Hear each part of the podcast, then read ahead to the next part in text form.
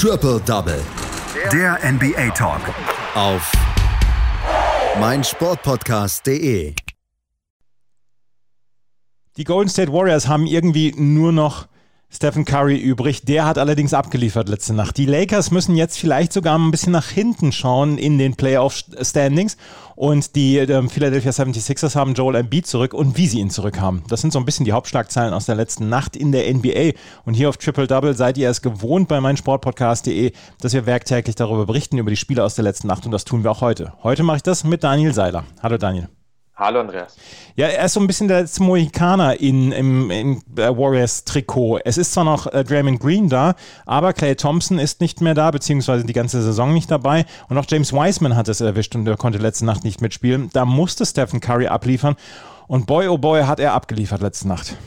Ja, ebenso ging es äh, mit Kelly Oubre Jr., der an der an, am Handgelenk verletzt war. Also es war wirklich eine One-Man-Show für die Golden State Warriors und Steph Curry hatte ein ganz großes Ziel. Ihm haben noch 19 Punkte gefehlt, um der Top-Scorer der Golden State Warriors Franchise-History äh, zu werden. Und dieses Ziel hat er sich so ungefähr in jedem Viertel gesetzt, nämlich diese wichtigen 19 Punkte, um Will Chamberlain zu überholen, hat er schon im ersten Viertel geschafft. Steph Curry mit 21 Punkten im ersten Viertel beendet diesen Sieg der Golden Warriors mit 53 Punkten, 10 von 18 Dreiern, also überragenden Quoten. Und es zeigt sich mal wieder, die Golden State Warriors sind Steph Curry. Es ist unwichtig, wie Andrew, wie Andre Wiggins spielt. Es ist unwichtig, wie Draymond Green spielt.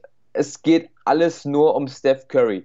Und dass es dieser kleine Guard auch mit 33 Jahren noch schafft, Verteidigung wegzurennen, Dreier einzuschleusen, dieses Team irgendwie am Leben zu halten. Die Warriors strugglen ja immer noch auf Platz 10. Grenzt schon wirklich eine Riesenheldengeschichte für die Warriors und das war einfach eine unfassbare Leistung von Curry, aber eben auch diesmal hatte er so ein bisschen die Unterstützung, weil ähm, Wiggins 17 gescored hat, Green 18 gescored hat, aber es war natürlich nur Curry, der jetzt ähm, eben, wie gesagt, Will Chamberlain überholt hat und jetzt der beste Scorer der Warriors ähm, Franchise-Geschichte war. Und das, wie gesagt, macht er schon im ersten Viertel und das diesmal nicht von einem Dreier, sondern leider nur mit einem langen Zweier. Nichtsdestotrotz ein riesen erstes Viertel von Steph Curry. Fünf von acht Dreiern hat er reingeschleucht, ähm, den Rekord gebrochen und die Warriors kamen so eben mit einer 33 zu 32 Führung aus dem ersten Viertel. Klar, Denver hat das versucht, was im Vornherein äh, zu sehen war ähm, zu erwarten war. Äh, Jokic, Michael Porter Jr. kam viel über das Zentrum, haben viel versucht, in der Zone äh, die Warriors anzugreifen, weil die eben, du hast es erwähnt, auf James Wiseman verzichten mussten. Ansonsten hat man eben nur noch mit Kevon Looney einen, einen äh, nominellen, nominellen Center und der hat da einfach nicht viel dagegenhalten können. Jokic steht am, ähm, nach dem ersten Viertel ähm, bei, bei neun Punkten und Michael Porter Jr. bei elf. Also hatten die Nuggets da vielleicht schon ein bisschen was gerochen und gewann auch das zweite Viertel mit 29 zu 23, um dann eben mit einem 5 Punkte Vorsprung in die Halbzeit zu gehen. Der einzige, der bei den Warriors dagegenhalten äh, konnte, war natürlich äh, Steph Curry, der 30 Punkte ähm, zur Halbzeit schon gemacht hat. Und die Nuggets haben auch im dritten Viertel nicht so wirklich ein Mittel gefunden, wie man den Chefkoch eben stoppen konnte. Man hat es versucht mit Monte Morris, mit Facundo Campazzo. Man hat aber auch Double Teams auf Curry geschickt. Er hat alles bestraft, denn er spielt ja zu seinen äh, 53 Punkten noch vier Assists, also hat auch seine äh, Mitspieler eingesetzt und das eben vor allem im dritten Viertel, als die Warriors dieses mit 43 zu 22 gewinnen, um ähm, mit 99 zu 83 ins letzte Viertel zu gehen. Und da hieß es dann eben für die Nuggets irgendwie wieder reinkommen, irgendwie wieder den Vorsprung wettmachen. Natürlich mit äh, Nikola Jokic, der am Ende bei 27 Punkten, 12 Rebounds und 8 Assists steht. Ähnlich auch mit Michael Porter Jr., aber näher als sieben kamen die Nuggets nicht mehr ran. Und kurz vor Schluss passierte dann das, was eigentlich niemand im Basketball sehen will. Ähm, Jamal Murray geht auf einen Layup zu, vertritt sich mit dem Knie, bleibt liegen mit schmerzverzerrtem Gesicht und das sah alles andere als gut aus. Ähm, jetzt warten alle auf ein MRT für den kanadischen Point Guard, aber man muss ganz ehrlich sein, da hilft eigentlich nur beten. Die ähm, Golden State Warriors gewinnen trotzdem jetzt erstmal und haben ähm, letzte Nacht dann ein bisschen den Platz 10 gefestigt in der Western Conference. Sie sind bei 26 und 28. Ein Spiel stehen sie vor den New Orleans Pelicans. Ähm, ein Spiel sind sie hinter den San Antonio Spurs im Moment. Was, was traust du den Golden State Warriors bis zum Ende der Saison noch zu? Der Regular also Season erstmal. Also ich traue den Golden State Warriors tatsächlich alles zu. Und das hat man eben in der heutigen Nacht gesehen. Man hat gegen die Nuggets gespielt. Ähm, eins der besten Teams aus der Western Conference, steht auf Platz 4. Äh, acht der letzten neun Spiele gewonnen. Und wenn halt Steph Curry heiß läuft, dann können die Golden State Warriors als gesamtes Team einfach so viel besser sein. Ähm, in der Regular Season traue ich ihnen deshalb eigentlich sogar noch mehr zu. Könnt, man könnte vielleicht sogar noch die San Antonio Spurs, die ja zumindest die gleiche Siegesanzahl haben, angreifen. Ähm, aber irgendwie wichtig ist natürlich die Pelicans äh, fernzuhalten also wenn die Warriors die Leistung von, der, von dem Nuggets-Spiel konservieren, könnten sie Platz 10 halten, Platz 9 angreifen. Arg viel höher sehe ich sie aber nicht. Die Pelicans haben letzte Nacht gegen die Sacramento Kings gewonnen mit 117 zu 110. Ähm, Darren Fox zwar mit 43 Punkten für Sacramento, aber Brandon Ingram mit 34 Punkten für die New Orleans Pelicans. Die stehen im Moment auf Platz 11, haben die letzten drei Spiele gewonnen. Also das ist auf jeden Fall noch ein Faktor beziehungsweise ein bedrohliches Team für die Golden State Warriors. Das werden wir genau beobachten in den nächsten Wochen. Die Los Angeles Lakers, auch die müssen so ein bisschen jetzt nach hinten schauen. Wir haben schon drüber gesprochen. Äh, LeBron James ist nicht dabei, Anthony Davis ist nicht dabei, beide verletzt. Und wir haben schon immer darüber gesagt, ja, sie sind trotzdem in äh, Playoffs Favorit, egal gegen wen, wenn Davis und LeBron wiederkommen. Sie müssen jetzt erstmal in die Playoffs kommen. Sie haben noch dreieinhalb Spiele Vorsprung vor den Dallas Mavericks, aber die Lakers haben letzte Nacht relativ klar gegen die New York Knicks mit 96 zu 111 verloren. Und so richtig, so richtig viel Mut macht dieser Auftritt letzte Nacht nicht. Nein, auf gar keinen Fall. Ähm, es ist schon wieder ein Spiel der LA Lakers mit 20 Turnovern die die Knicks wieder zu Punkten führen äh, lassen konnte. Es war wieder nicht diese Defense da, die Frank Vogel von seinem Team verlangt.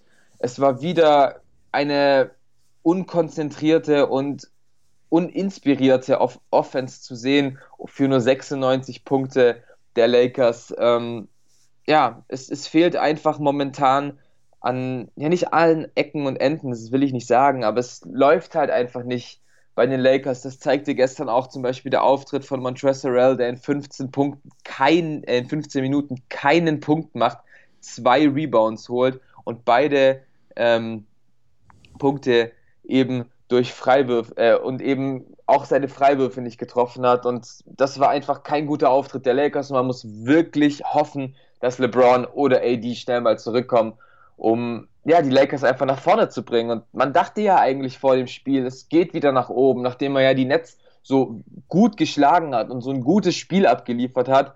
Allerdings war dann eben auf der anderen Seite der Brücke überhaupt gar nichts zu holen. Und Grund dafür war der Ex-Laker, war Julius Randle, der mit 34 Punkten, 10 Rebounds die Knicks zum Sieg geführt hat und alles bei den LA Lakers dominiert hat. Und er hat quasi genau das, was den LA Lakers momentan fehlt, nämlich Scoring von allen Positionen aus. Und wenn man die New York Knicks betrachtet, dann ist Julius Randle das komplette Team. Ähm, denn der Ball geht zu Julius Randle und dann passiert erstmal was. Er ist ein Point Forward, er ist nicht umsonst der größte Anwärter auf den Most Improved Player Titel. Und das hat sich eben in der äh, heutigen Nacht gezeigt. Er alleine hat äh, die Knicks im ersten Viertel angeführt, machte 13 Punkte ähm, alleine und eigentlich hat, keine, eigentlich hat er keine Unterstützung bekommen. Weder Reggie Bullock noch RJ Barrett haben im ersten Viertel überhaupt ähm, gescored, ähm, sodass die Lakers das erste Viertel immerhin noch gewinnen konnten mit 28 zu 26. Man hat mal wieder Runs von beiden Teams gesehen. New York rannte am Anfang weg mit 10 zu 0. Ähm, die Lakers kamen zurück. Ähnliches dann auch im zweiten Viertel. Äh, New York kommt raus mit einem 12 zu 2 Run, direkt äh, geantwortet von einem 11 zu 0 Run der Lakers. Tom Thibodeau konnte überhaupt nicht zufrieden sein mit der Defense seines Teams. Und genau das ist ja das, was er eigentlich immer, immer prägt. Er hat diverse Timeouts genommen und genau das hat dann den Knicks auch geholfen. Alfred Payton hat ein paar ähm, gute Punkte gemacht, acht Stück in Folge allein für ihn. Julius Randle hat weiterhin ähm, gepunktet. Nur noch äh, bei RJ Barrett hakte es ein bisschen. Nichtsdestotrotz äh, führten die, die Knicks mit 55 zu 52 zur Halbzeit. Und das einfach, weil äh, die Dreier nicht gefallen sind. ähm, sowohl bei den Knicks als auch bei den Lakers. Also es war so nicht das, das ähm, schöne Spiel, aber den Knicks konnte es relativ egal sein, weil eben diese ekelhafte Defense funktioniert hat. Und im dritten Viertel war es dann eben weiter ein Run von den Knicks zu Beginn des Viertels. Äh, 11 zu 4 Run und es war ein schöner Teambasketball. RJ Barrett macht seine ersten Punkte und er beendet das Spiel dann auch mit sieben. Ansonsten bekommt Randall weitere Unterstützung von Alfred Payton, der 20 Punkte auflegt.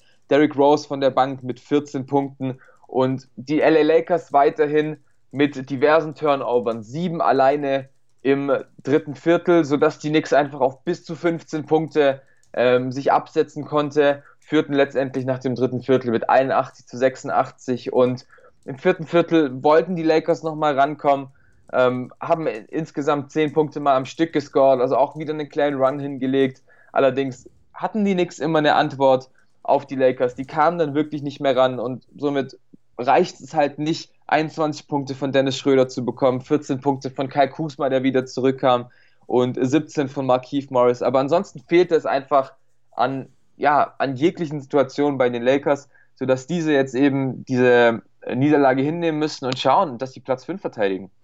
Die Lakers sehen im Moment nicht so richtig gut aus. Auch Dennis Schröder, über den es Diskussionen gibt, was man jetzt am, im Laufe der Saison macht, beziehungsweise zur neuen Saison macht, da er Free Agent wird, äh, reißen nicht ab und er kann auch dem Team im Moment nicht so helfen, als dass die äh, Lakers hier die meisten Spiele gewinnen würden. Sie stehen jetzt, du hast es gerade gesagt, auf Platz 5 in der Western Conference mit 33 und 21. Die Dallas Mavericks, die stehen auf 29 und 24 und sind nicht weit entfernt. Die hätten letzte Nacht einen guten Sieg gebrauchen können gegen die Philadelphia 76ers. Aber die haben Joel Embiid zurück und dann gleich auch mal einen klaren Sieg eingefahren gegen die Dallas Mavericks. Ja, und das ist, warum Joel Embiid wohl der größte MVP-Kandidat in diesem Jahr ist. Er kommt nach der Verletzung zurück, er spielt gegen ein Team, das ihn eigentlich gut verteidigen will und dann macht Joel Embiid in nur 26 Minuten 36 Punkte und dominiert ja das komplette Spielfeld, defensiv wie offensiv. Von Halfcourt, äh, nicht Halfcourt-Shots, äh, von Mid Midrange-Jumpern über de, den Post-Up. Die, die Mavs haben überhaupt kein Mittel gefunden, um Joel Embiid äh, zu stoppen. Steht dann dazu noch bei 14 von 14 Freiwürfen. Also was kann dieser Mann eigentlich nicht? Und natürlich war es ein bisschen schwer für die Dallas Mavericks, die auf äh, Christoph Porzingis verzichten mussten, der ähm, im Back-to-Back -Back noch geschont wird. Und deshalb äh, startete Maxi Kleber wieder, der auch drei der letzten fünf Spiele ähm, verpasst hat. Allerdings ja, war das so ein bisschen Bullyball, was Embiid mit Maxi Kleber gespielt hat. Nach zwei Minuten musste äh, Kleber schon raus mit zwei Fouls ähm, jeweils gegen Embiid. Und deswegen konnte man nicht so wirklich ähm, den Kameruner stoppen, der dann am Ende des ersten Viertels bei zwölf Punkten steht. Dallas kam eigentlich nur mit Luka Doncic irgendwie ins Spiel. Der stand selbst bei elf Zählern, hat seine Teammates ein bisschen reinbringen können, sodass es ein solides Shooting gab. Ähm, dennoch äh, die Vorteile für die Philadelphia 76ers, die dann das erste Viertel auch mit vier Punkten gewinnen. 30 zu 26 heißt es dann. Ähm, Joel Embiid geht in, ähm, im zweiten Viertel auf die Bank, ähm, ähnlich ähm, wie man es kennt, aber die Sixers als Team konnten einfach die Mavs verteidigen andere Spieler bei den äh, Mavericks außer Luka Doncic haben einfach nicht funktioniert. Doncic steht am Ende bei 32 Punkten, hat aber wirklich nicht so wirklich den Impact auf das Spiel gehabt. Deshalb im Ende des zweiten Viertels Embiid kam zurück. Embiid ähm, dominierte am Ring, stellte die Führung wieder auf plus 15, sodass die Sixers mit äh, einer starken Führung in die Kabine gingen. Und auch in, im dritten Viertel wurde es nicht besser. Doncic's Dreier wollte nicht fallen.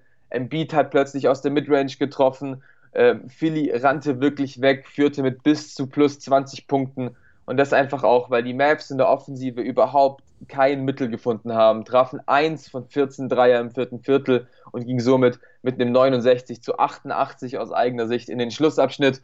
Und ja, dann hatten wir eigentlich wirklich sehr, sehr viel Garbage-Time. Die kompletten letzten fünf Minuten hat Rick Carlisle seine äh, zweite Reihe in, in das Spiel geschickt. Die Sixers einen ungefährdeten Sieg gefeiert. Und das, obwohl wirklich neben Joel Embiid niemand aus der Starting Five bis auf Tobias Harris zweistellig gescored hat. Ähm, es kam viel von Jake Milton von der Bank und auch Furkan Korkmaz, der 20 Punkte macht.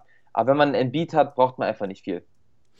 Joel Embiid führt halt also seine 76ers zu dem Sieg gegen die Dallas Mavericks in der Tabelle der Eastern Conference stehen die Sixers auf Platz 1 mit 37 und 17 ein halbes Spiel, beziehungsweise weil sie einen Sieg mehr haben als die Brooklyn Nets im Moment auf Platz 1. Milwaukee ist auf Platz 3. Es gab noch ein paar weitere Spiele aus der NBA letzte Nacht und die jetzt im Schnelldurchlauf. Die San Antonio Spurs gewinnen zum zweiten Mal hintereinander, dieses Mal bei den Orlando Magic mit 120 zu 97. Die John T. Murray eine harmonische Offensive führt er an mit 17 Punkten, 6 Assists. Die Memphis Grizzlies gewinnen gegen die Chicago Bulls mit 101 zu 90. Ähm, Jonas Valanciunas mit 26 Punkten und 14 Rebounds erfolgreich für Memphis. Die Washington Wizards gewinnen bei den Utah Jazz mit 125 zu 121 und natürlich haut Russell Westbrook mal wieder ein Triple-Double raus. 25 Punkte, 14 Rebounds, 14 Assists. Da helfen auch die 42 Punkte von Donovan Mitchell nicht. Die äh, Phoenix Suns gewinnen gegen die Houston Rockets mit 126 zu 120 dank Devin Bookers 24 Punkten. Christian Wood mit 25 Punkten und 15 Rebounds konnte diese Niederlage nicht verhindern. Das Spiel der äh, Brooklyn Nets bei den Minnesota Timberwolves wurde wegen des Todes eines ähm, schwarzen Menschen in Minneapolis ähm, durch Polizeigewalt wurde es verschoben, das Spiel. Das waren die Spiele aus der letzten Nacht. Das war Daniel Seiler mit seinen Einschätzungen zu diesen Spielen. Danke, Daniel. Vielen Dank. Schatz, ich bin neu verliebt. Was?